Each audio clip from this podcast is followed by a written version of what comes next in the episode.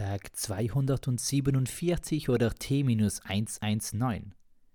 Der Frühling hält jetzt so richtig Einzug. Nicht nur meteorologisch oder kalendarisch, sondern er zeigt sich in der Flora und Fauna, dem Wuchs und Wucher, den Gefühlen und Gefahren.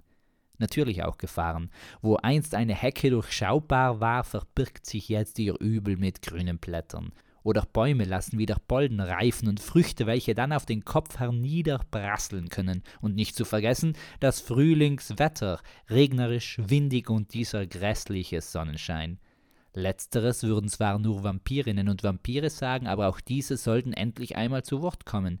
Jetzt, wo das Leben so aufblüht, gehört es sich den Untoten mehr Platz einzuräumen. Und dahinter versteckt sich nicht die Absicht, visionär zu wirken, weil im Marvel-Universum Blade der Vampirjäger bald auch auf die Leinwand kommen soll. Angehaucht sind diese Worte mehr vom Musical Tanz der Vampire. Ein episches Werk.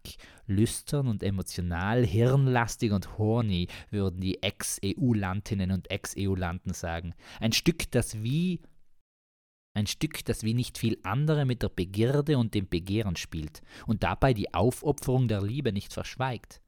Der Kitsch heutzutage, vorangetrieben und gefördert durch Hollywood und Co. KG, aber auch durch die unbändigbare Liebe in anderen Serien, zeigt oft nur den Weg hin zum Happy End. Und das darf jetzt ruhig zweideutig gehört werden. So wie der Big Bang Theory auch das impliziert, würde ich annehmen. Die Serie The Big Bang Theory ist zwar wissenschaftlich pur und die Nerds fragen sich immer wieder, woher alles kommt und was die schwarzen Löcher da zu suchen haben, aber letztlich ist es auch eine Frage nach Gesellschaftstoleranz, Liebe und Sex.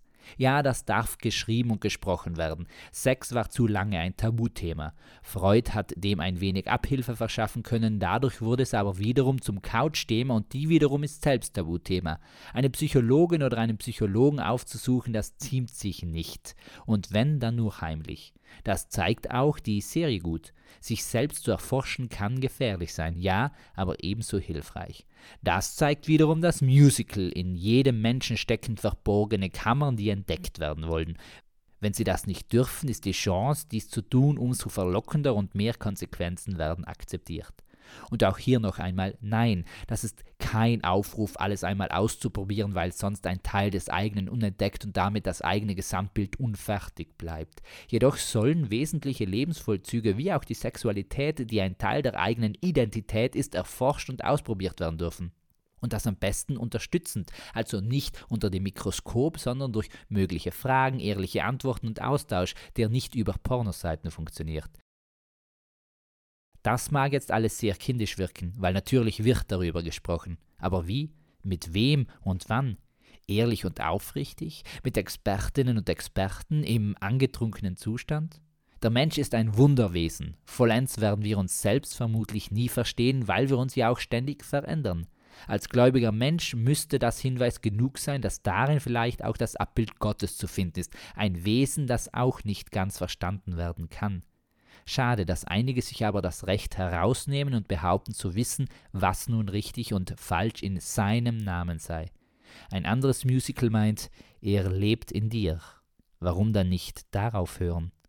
Peace, Amen and out.